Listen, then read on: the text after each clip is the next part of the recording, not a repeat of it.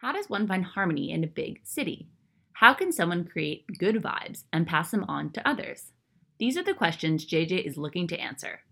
A yoga and wellness expert from New York, living in Paris, JJ seeks out creatives and entrepreneurs who exemplify this savoir vivre and shares their vision of how to live a good life. So I'm sitting here today with Sasha, who is now living in Paris. She's a yoga teacher from California. Thank you for joining us on Savoir Vivre today. Thank you. I am so in love with meeting everybody in Paris, and you've just been this little bright light angel that showed up one day, and I'm so thankful. I'm so thankful to have met you too. So, you're a California girl who teaches yoga. How did this all begin? Is that such a stereotype? It like is. you're a blonde California girl from uh, just like teaching yoga and meditation. Um, I yes, I did grow up in California.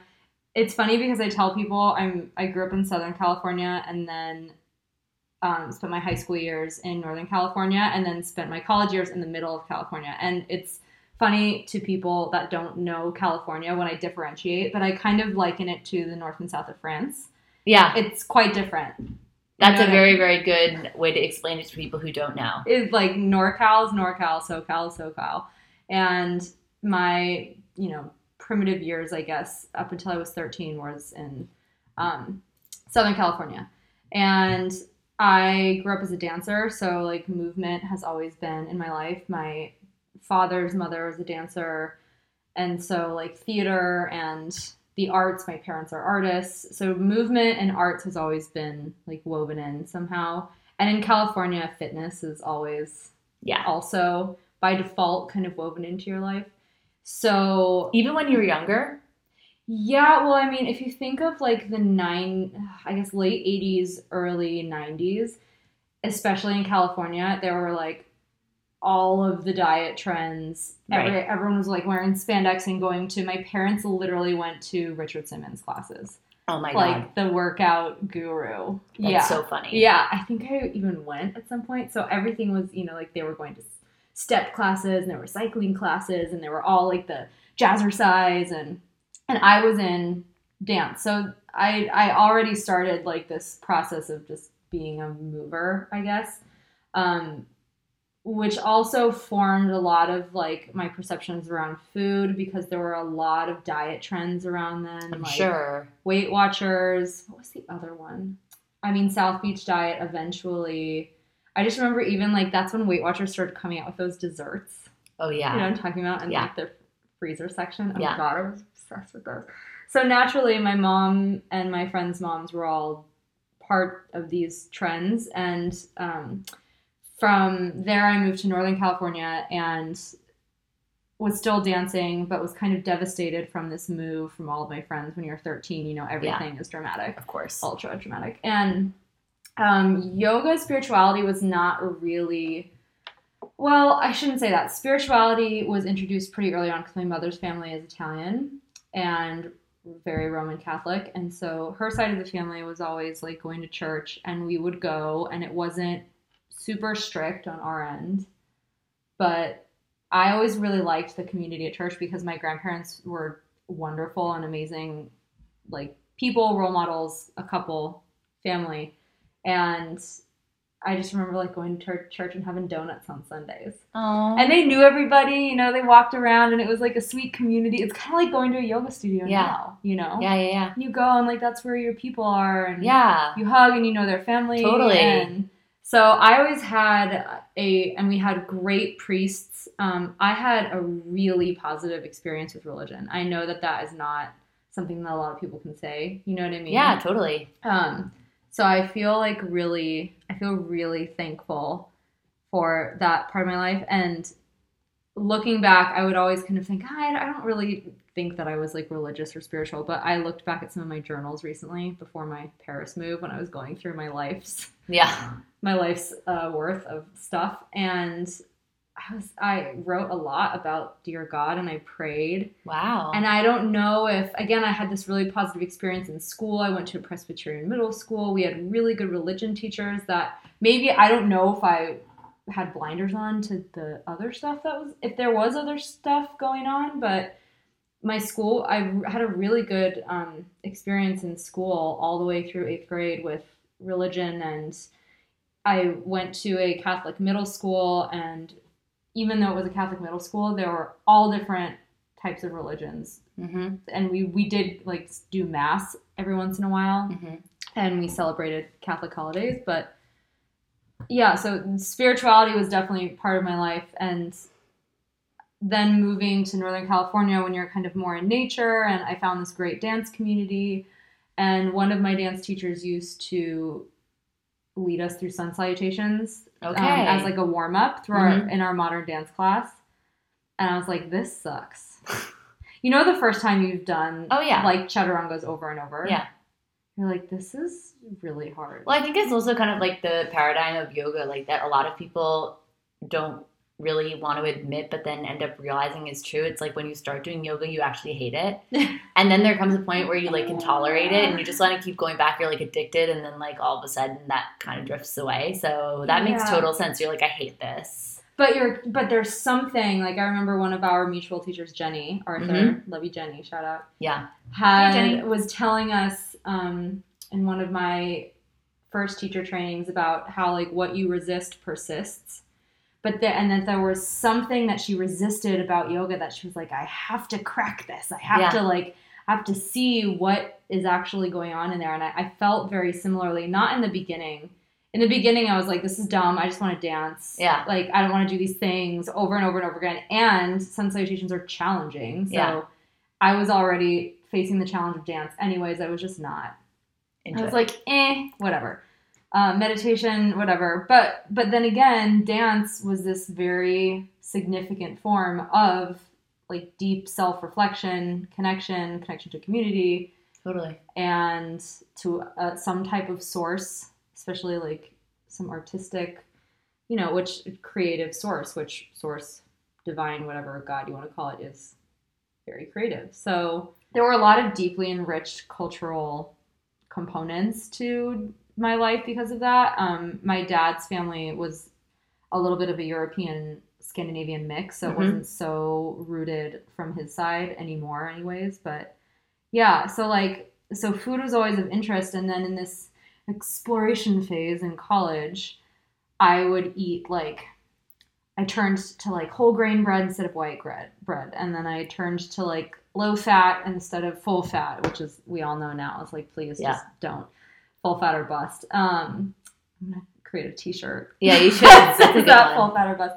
And what else were like weird things? Um, I don't know. It was How are you finding out about this stuff? my mom really and like this Marilu Henner thing of like the veganism and trying things out and i would pay attention i think maybe some of my friends read like runners magazine or whatever Right. it was kind of through the grapevine i you know when you're interested in something and you wind up connecting with people Yeah, of course. all of a sudden you know it's like you Yeah. attract what you're interested in and energetically that's what i was attracting and um people who were interested a lot of my friends studied abroad so then we would like want to cook together and like make things that were from our family or from our experience abroad one of my best friends in college he studied in tokyo for a year and was really interested in japanese and japanese culture so like we had friends who were japanese exchange students so people would come over and cook wow, awesome. and like my mom would send me with like frozen lasagna like italian cookies you know and so uh, like you know in this time you're like in a kitchen with people that you just met as these like impressionable teenagers right. and are figuring things out so i would like dabble here and there and like weight watchers was interesting they were doing the whole point system Yeah. and i also had like let's be honest from like 13 onward major body image issues hmm um, so it wasn't like I was doing it for nothing. Like Yeah. there was definitely Well, also, I mean, being a dancer, oh yeah, you literally are looking in a mirror, judging yourself, your body, your performance, your technique, and then you're comparing yourselves to your friends next to you wearing like tights and a leotard. Yeah.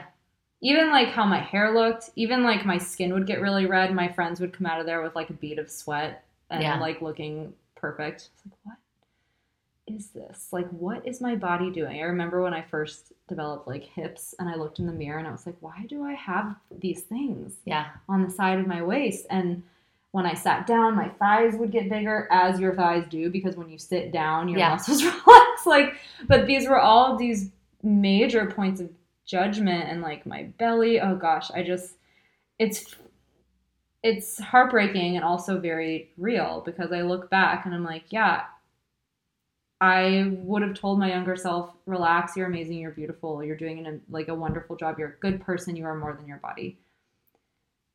And I'm telling the same, I'm telling myself the same thing now because I still have these recurring issues because I grew up in California watching these women like on often on diets and I think it's difficult because I think what a lot of people don't realize who don't struggle with those kind of issues, it's kind of like struggling with any issue like um, depression or uh, being an alcoholic or anything. I mean, those are really strong issues, but at the same time, um, messages that our brain tells us we can't control. So even if we're telling ourselves nice things, to not think a certain way, it's kind of like when you feel like shit and someone's like, oh, but like, you know, don't, you know, everything's going great for you. Like, it doesn't help. yeah. So Yeah. it's, it's it's definitely a hard battle, and I'm sure. So you're dabbling in your 20s with this like kind of like diety stuff. totally off and on. Yeah, like, and I still am kind of this way. It's like I eat particularly most of the time, but it n- has never stopped me from like having a good time in my life and be and kind of having those moments of like fuck it. And it's never been too extreme where I've like um stopped eating because I literally can't because of dance and Yeah. like being active. I've never had that issue because it, I felt like I couldn't survive and I needed to be alert for Right. like what I was doing. So I was interested in dance. I was also interested in food. Like it is an obsession and it tinkers on the, you know, unhealthy side of obsession, but I'm I'm so interested in culture and the way in which it brings people together and cooking. Like I've never studied cooking formally, but I've studied it now like after college that's where my path went. Um and so people would kind of come to me either to cook with me or for me or um, like ask start asking me questions i didn't i mean i was like experimenting literally all i can really remember if i were to put it into like a nutshell was like i went to whole grain everything instead of like white bread which is also still i was eating way too much wheat my digestion was super acidic and I was like drinking. I would still go out and eat pizza with my friends. I just wasn't really eating. I like cut back on fast food and I was more conscious of like vegetables Mm-hmm. basically and like integrating but I would make like a healthy sandwich with literally the healthy choice meat, like Yeah. the deli meat. Oh god, you know. Yeah. Yeah, and no judgment if you're doing that. It was just for me. I would have stomach aches afterwards. I would legit have Yeah. a stomach ache, go to dance and have like a Starbucks Americano with soy milk also gave me terrible stomach aches. Like just things that like, you know, were the health trends, but they weren't really unique to me. Yeah. You know, like and then I think maybe I took a few yoga or Pilates classes. I don't remember. I was I was trying to just see like what where my life was going after college, you know, where you're like, what am I gonna do? I had studied theater design, I had danced, I had studied abroad in France. I was super interested in French culture. I even took a dance class when I studied abroad. It Cool. was so funny. It was so fun. And then I was lost. And I, after college, um, my parents work for Academy of Art University. They've been there forever. And they said, We're, would you be interested maybe like in trying one of the graduate school programs? And so I did. I went to fashion merchandising. I had worked like for a stint at Barney's New York, had just opened up in San Francisco. oh my gosh. So this is like jumping. So I went from like Southern California, Northern California, Santa Barbara for college, and now I'm back in San Francisco. And I just was, you know, when you're 22, like, ugh. I was in an off and on relationship for eight years from col or from end of high school onward. And that was confusing. And I was like, where is this going? And he was wonderful. And why didn't I want to get married yet? And um, yeah, and I was dancing a lot, which was great. I was dancing with the hip hop crew and Hip um, hop. yeah, yeah, girl, and um, breaking and um, as an homage to one of our Oh my God, teachers who passed away. Oh, we girl, we're, we're going to dance. We're We're gonna going to dance. There's still a part of me that like has this hope that maybe one day I'll tour with Justin Timberlake or Bruno Mars. Like really, I'm just gonna put out there in the universe. And as like a supplement to dance, I think there was a yoga class in my gym in 24 Hour Fitness on Van Ness. I think it's closed. now, but it was down the street from me in San Francisco. And so I just, all my family members were for some reason members of 24 Hour Fitness. So I went in and I, I maybe found it by accident. I don't even know if it was on purpose. And I was like, maybe I'll do yoga and then I'll work out. Now I'm like, I take one class, I'm good. Yeah, me too. I'm super good. And there were like mirrors, you know, and I, I think I was wearing cut off sweats and like a t shirt. And I cried. I I don't know if it was the first class or the second or what, but I just cried in Shavasana like that first time, which I think a lot of people can relate to. I was Yeah. like weeping. I was like, what just happened? Like I'm having this experience where all of a sudden like all of my emotions are rising to the surface of like this deep confusion and anxiety. Like I've always been anxious, but it's just things started to kind of like become clear. Like the clouds started to move, Mm-hmm. light started to like kind of shine through the cracks, Mm-hmm. and I could see myself in the seat of the teacher really early on because what the teacher was saying, I thought to myself, the way that this is making me feel, I want to share this with others so deeply and I know that I I have to. Like what what would I say if I was in that seat? So yeah, and then had like a weird epiphany, dropped everything and moved to New York after graduate school. So I have this degree in fashion merchandising and I started to get really into sustainable fashion. My whole thesis was on like supporting Wow. California based eco friendly brands. Yeah, some of which who are still around and who are doing wonderful things. And That's awesome. I started recognizing, thank you, the connection. Ahead of the trend, man. I just, I mean, when you, I guess just being in California, like I Yeah, grew up yeah. on the beach and my parents took me skiing and like to the mountains. We always had dogs. Like I've always loved animals. Animals have always made me weep more than humans. like I just had a dream the other night. I was holding a fluffy dog and I was sobbing into this puppy. So I've always been an activist at heart, but I never I never got really active. Like I didn't go to protests. I didn't Yeah. like donate to organizations. I just felt it really deeply in my heart. And I was like, I I have to do something to contribute to humanity. Like this like save the world type mindset, but I didn't really know what to do. And so I'd always been like, oh, I'm going to recycle, blah blah blah. I want to and then I learned about healthy food. I want to eat better. I want to be a clearer, like better person for the world and for myself and the people in my life and some people questioned it. I was so broke and I was buying like $5 kombuchas because that's when kombucha was really in, which I don't even drink anymore. I remember my friends telling me, What are you doing? You are on student loans and you're buying all organic food at this like San Francisco fancy co op. Mm, it just, I didn't see it any other way. Yeah. Like it couldn't be any other way for me. And so then when I started learning about sustainable fashion and the connection between like that's a whole other podcast about getting into like I think what hit me the most is like organic cotton because cotton is one of the most widely used crops for pesticide.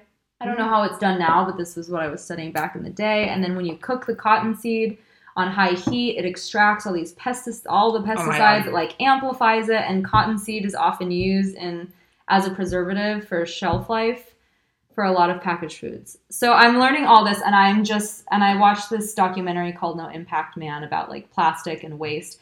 And I just came out of this so overwhelmed in tears. Like I went to the market the next day and I just saw everything wrapped in plastic and I had a meltdown. I I really started to cry. I was and I thought something has to be done. So after I, I went to New York because I had friends there and thought, you know, maybe I'll get a job in sustainable fashion.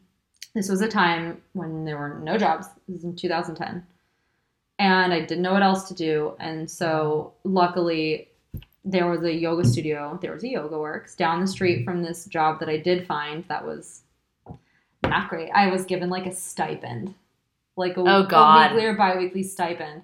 Like an internship before internships had to be paid. Yeah, but it wasn't that. even an internship. I was actually doing a Oh lot my of work. god. So I yeah, and I found a yoga works. I had I knew my dance studios like I had already found some teachers there. I did an internship um, in New York, and that's kind of why I came back because I was also intrigued. I was like something about this city smashes me over the head like a ton of bricks, and yet I have to figure like I have to crack it. I have to get there.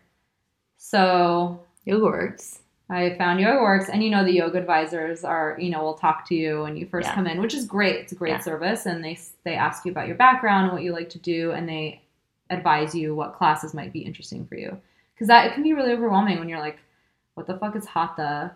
Like, what does vinyasa mean? Yeah, you know, totally. you've never done this before. Totally. And so they recommended this teacher, and she said, "Oh, you would love um, Anya. She's um, a dancer."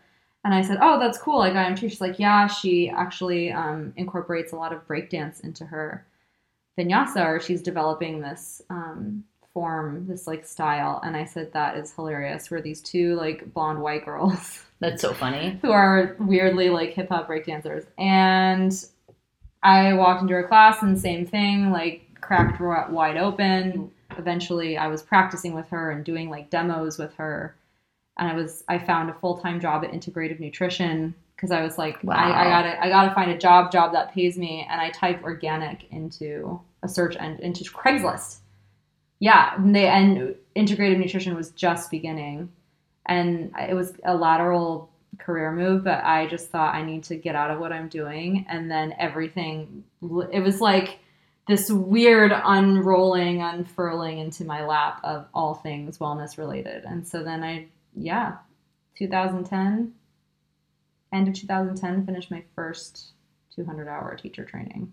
That was a long ass story. You know what it's like living in New York. I mean, Yeah. like, I would love to hear it in your words too, but for me, it's exhilarating and totally ridiculous, totally draining. No, I totally agree.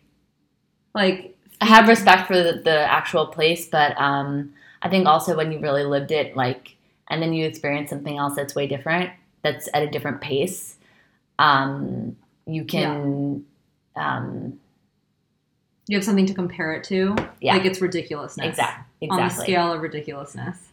Yeah. It's, and I say that with so much love because I think that New York is like this incredible melting pot of culture, people, um, careers, religions, and I felt so fortunate to be able to spend time there. And it's, you know, a lot of this for me is like I don't really act well on a game plan. I kind of just I go by what I really feel deeply in my heart. And I felt like I needed to be in New York for some reason. And so I understood in the concept of like a force bigger than me because I sat down one day and like a dark, dark day. I'd broken up with somebody, that um, man that I was with off and on. I had this small, tiny apartment. I was like making no money. I just I was stuck. Like I felt so stuck in the mud. And so I got my laptop, was in bed. I like couldn't get out of bed on the weekends. And I wrote things to do to make my life better. And one of them was move out to move in with my friends who I knew would welcome me. They had a big loft and we got along great. Find a new job. And so it's like these things just kind of started lining up. Um, so I moved out. I moved to this great place in Brooklyn with my friends. We had no walls. It was like a big roller skating rink Wow. with four beds.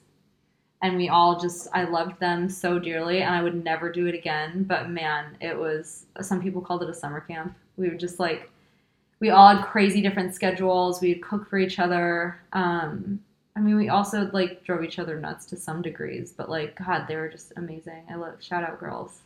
And they were so supportive. I like gave them a yoga class here and there, and they would come oh, amazing. when I was teaching, I did the teacher training on weekends, so it was like three months straight of no days off of just like working, yeah, you know, a full time job at Integrative Nutrition and then going to yoga on Friday nights or like Thursday nights and the weekends.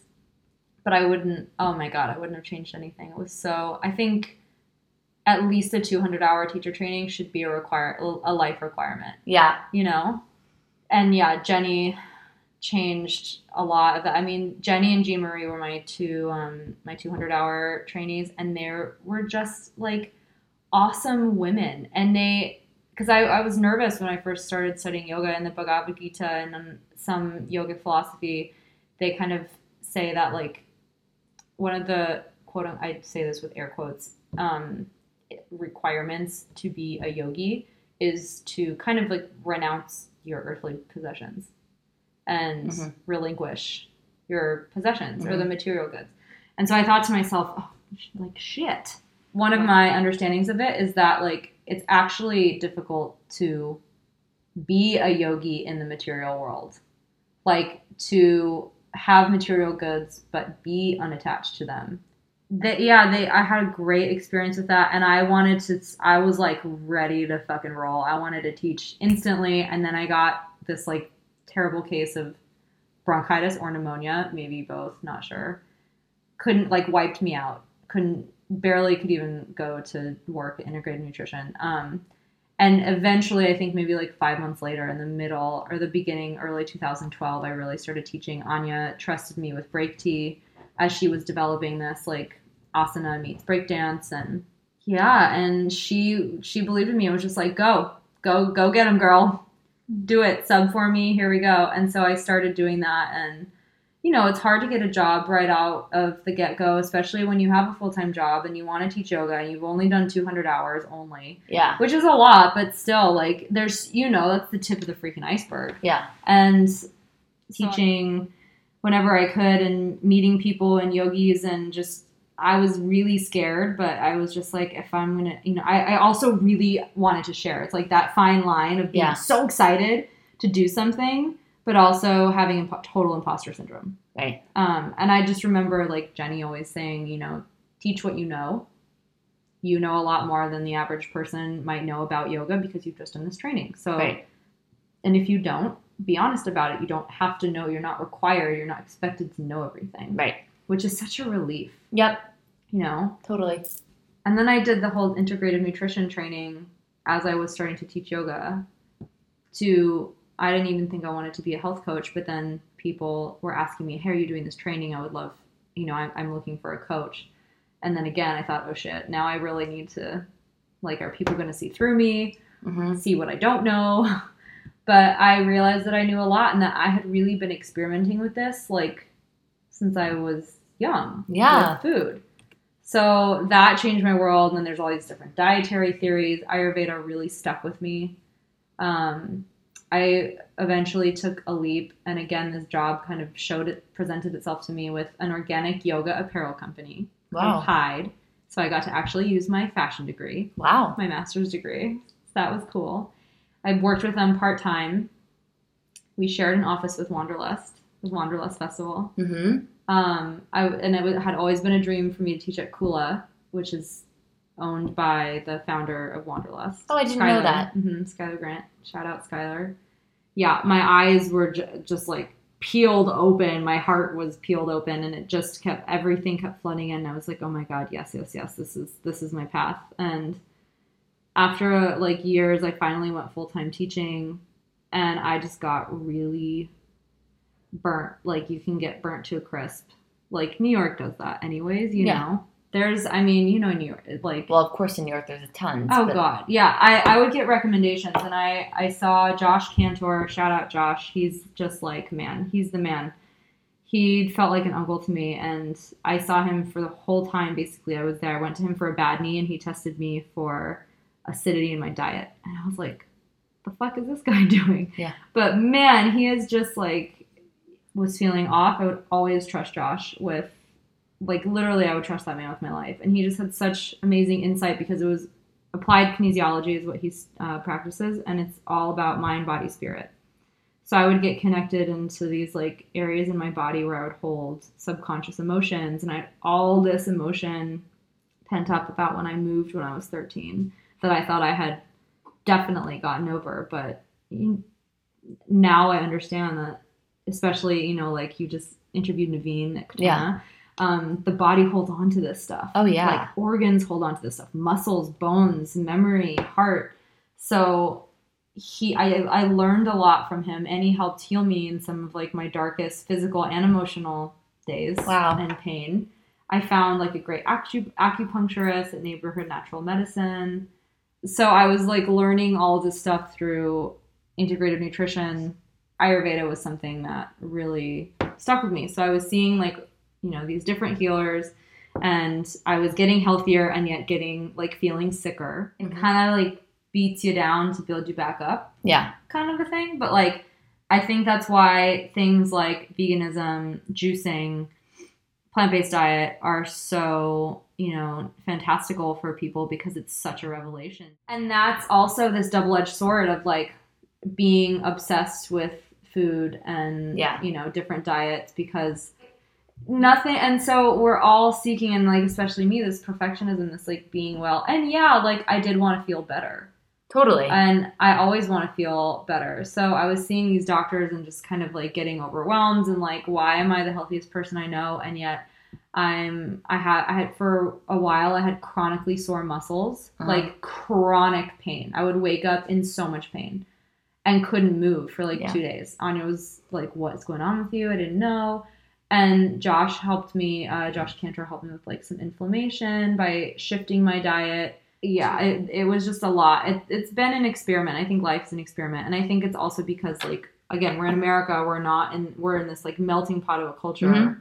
that's not like we're not in like India or Asia where these cultures have been around for thousands and thousands of years Mhm. and they know it works. So I'm in all of this, and then I finally am at this point where I have like major. Um, my weight has always uh, weight fluctuates. I Mhm. think on everybody, Mhm. And it's never been super drastic with me until I started getting really into Ayurveda and my hormones were not functioning well. And so I met Divya Alter from Divya's Kitchens, my favorite restaurant of all time. It's in New York City. Everyone go immediately, drop what you're doing, go eat at Divya's Kitchen. Stemming from Ayurveda, Uh-huh. from Ayurvedic practices. And she just shows that like an Ayurvedic lifestyle does not mean you have to like go live in India and be in an ashram and Right. like relinquish again your worldly possessions. Maybe even not seeking balance, but just like being aware. Yeah. And I think that stems from the heart is like and this light and this like essence of within you that's just this unchanging center for like receptivity and awareness. Heart first. Yeah, and then leading with that. But you have to be connected to it in order to lead with it. Yeah, of course. So it's like not just convincing yourself. So, and like to make that long ass story short, like I, that another story is how I ended up in Paris. Right. We'll say that for another day. And now I'm here and so excited about like connecting with the community here and what that means in Paris. I'm really passionate about what all this like whole body wellness means um, worldwide, globally, especially stemming from like different cultures. I think it's so important to, even if we can't travel to these places, I know I'm super privileged to be able to, but I also choose to. It's really important to me. A, Yeah. it's a priority to me um, to learn about this because that connects you again to yourself, to your source. You see literally like the word namaste, like I bow to you, I honor the light Yeah. in you. You see the light in other people. You see this like Tara Brach is one of my meditation teachers and um, Amazing. She has this i mean not personally but in this Yeah.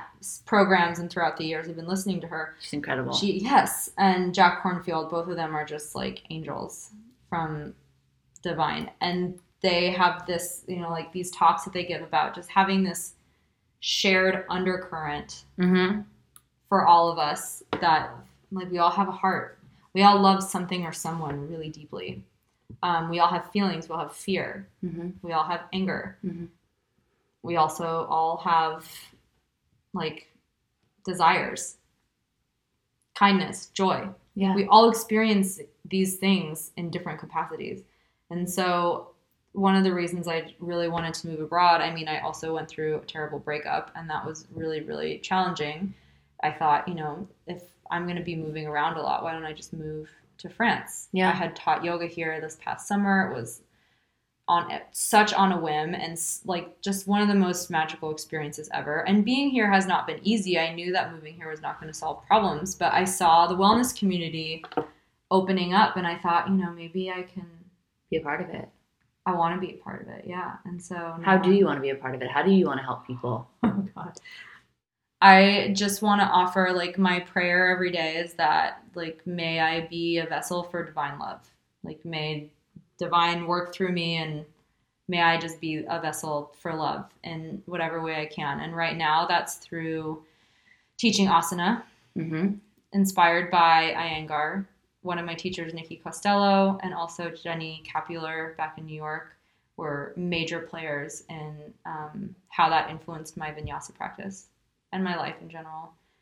Also, through um, Ayurveda and nutrition, thanks to Divya and her mentor, Dr. Teitelbaum, they totally changed my view of like fearing things like gluten and dairy and what's healthy, what's not, based on trends Mm-hmm. challenged by ancient wisdom. I want to share that knowledge deeply with this community and really like base layer. Same with meditation, thanks to Jack and Tara, like share this work of just being more mindful in everything we do. I think that connects to my idea of like what whole body wellness is, is just being aware and not being like this perfect shining entity Mm-hmm. um, but I want to show people how you can infuse ancient wisdom and practices into your modern lifestyle in ways that work for you. Yeah. That does not mean you have to like stop eating pizza or drinking beer or like doing whatever the fuck you want to do in your Yeah. life. It just means like taking little moments here and there to like plug into your life in ways that might support you in the way they've supported me, which is really just like returning home to yourself. It's like helps. it- It's offered me tools. It hasn't solved any problems, but it has offered me tools to work with the things that I have to work with, like anxiety, body image, um, perfectionism, this like need, you know, people pleasing. And it's taught me, I think you can relate to this too, to just relax into yourself and Yeah. relax into the moment and do the best you can and know that things are going to ebb and flow Yeah. and all we can do is like return back to source and i deeply want to share that with other people and especially in ways that it's like taught and learned and practiced throughout different cultures so that we can just all connect more i think it will just make for a more fulfilling life Totally agree. for everybody and hopefully like peace and love save the planet too Yeah. For No. real. I love that. I love Yeah. that. I just have a few last couple quick questions Yes, for you ma'am. before we finish. So, what do you do when you feel like crap? Like, what's your remedy? Oh god. It depends on what I'm like what the crap is. I try my best thanks to Jack and Tara's teachings to sit with and acknowledge the sensation before I do something like pick up the phone and complain to somebody. Okay. That's very good advice. I do my best to maybe give it a name if that's helpful. This is Mhm. all from Jack and Tara and um, locate it in the body. Like where do I feel it? Last year when I was going through this um, separation from my partner, I cried a lot. I just like laid on the floor, literally. Just I got down. I was like, get me down to earth. That was just the place where it needed to go, and I gave myself time. So yeah, I, I tried to do that. If I do pick up the phone and complain, I just try and acknowledge like this is something I'm feeling now. Thank you for listening. Yeah. I know this will pass. I don't need an answer from you. Right. I like reaching out to people has also been tremendously valuable and knowing that I can reach out, but also not relying on them to make me feel better. So not relying on anything to make me feel better, but also knowing the things that do make me feel good, like dancing or like talking to a friend and maybe listening to them first Yeah. before you spew out everything you Right. want to complain about. Right. Um, I love sometimes I literally just like lay down and watch Chef's Table on Netflix or like something. I Such love a- comedy. Comedy is the best medicine. Laughter is the best. Like I love reading comedy books. I love Laughing helps a lot. you know like all these stand up shows on. Um, I love Trevor Noah. I re- I think laughter is good and being in nature, nature, nature, nature. Nature. Like submerge yourself in an ocean, in a body of water, touch the earth. oh my gosh, I'd love to jump into the ocean right now. Also, chocolate is good. So good. I'm a dessert eater, so I I'm love like, chocolate. I'm sad. I want a cookie. Oh my god. so not good. every, but again, like knowing it, it's not going to solve my problems, but it's going to solve them for a hot minute. It's going to be delicious. Oh, totally. yeah, Do you have any particular like routines? yeah. A lot of it is based in Ayurveda, and so I'm offering now these like online wellness workshop calls oh, because cool. people have been asking me questions throughout the years of of these Your- types of routines, and Yeah. I found that the best way to do this, instead of literally typing back separately to so many texts and emails, is to group people on one place Yeah. and do it online. So, um, yeah, if you're interested in that, let me know. And I wake up, I check my phone. Sometimes, like sometimes I don't. I ideally, if I get up with enough time, if I give myself enough time, I like scrape my tongue, a little Ayurveda girl, Mm-hmm. my little copper scraper. Um, I make this boiled apple that Divya taught me how to do because um, I used to like not like to eat before I taught morning classes, and so she said at least have something. Your digestive fire is like a wooded fire. If you pour water on it right away, it puts the fire out. So like before you drink a lot of water in the morning, I used to do the whole hot water with lemon thing. Don't anymore. Um, I have a boiled peeled apple. Okay. It's so grounding. And that's pre breakfast. Okay. So that if I want to then like practice before I eat breakfast, like if I'm up really early, um, I'll do that. Ideally, I'll journal like while I'm eating the apple. I meditate. If I don't meditate in the morning, I always make it a point to meditate at least 10 minutes a day, at least. Um, that's just what works for me, ideally in the morning. Ideally, I'll practice before I make breakfast, or like if it's nice out, I like to go for a quote unquote run. It's more like a A stroll. jog. It's a jog stroll. Or I'll do like the sprints where you walk for 30 seconds and sprint for 30 seconds Okay. for like 12 minutes. Nice. That's another weird thing I learned that I love. Um, I uh, make Ayurvedic oats usually, some type of Ayurvedic infusion beverage. I love blended beverages. I'm such like a blender whore. I have to have shout out to all my girls like Paige and Caroline. They know what's up. And uh, Ksenia, we all blend like warm frothy beverages. And I try not to add all these fucking like adaptogens anymore. I keep it as simple. I mean, I do add things, but I love simple. I love a blended matcha. Mm. Rebecca knows. Shout out Rebecca Lechler. Um, yeah, so and then I have like my little lunchtime routine. I I cook all my food fresh at home. This is stuff I'm going to cover in the workshops. Um, I try to go to bed with a book. Lately, it's been Chef's Table, and then I shut it down and try to be in bed between ten and eleven. Does not always happen, especially here, Yeah, especially in the summers. Oh my god, it's one of the Hard. reasons I love France. It's one of the reasons I moved here. It was like quality of life Yeah. it, everything is just a little slower, a little sweeter. Completely. And that's like what wellness is too. Like Yeah. it doesn't have to be getting up and like tongue scraping in the morning. Yeah. So, yeah. Exactly. You know, like it's gonna look different for everybody. But exactly. What I, I do all the things. I do all those damn like stereotypical things, and I love it. Well, that is a perfect way to segue into what is the savoir vivre of Sasha, because that is the whole idea of this is that, you know what, what's right for one is not particularly right for the other, but it could be. So, It- what's your savoir vivre? I think kind of just what I said earlier. This like doing my best.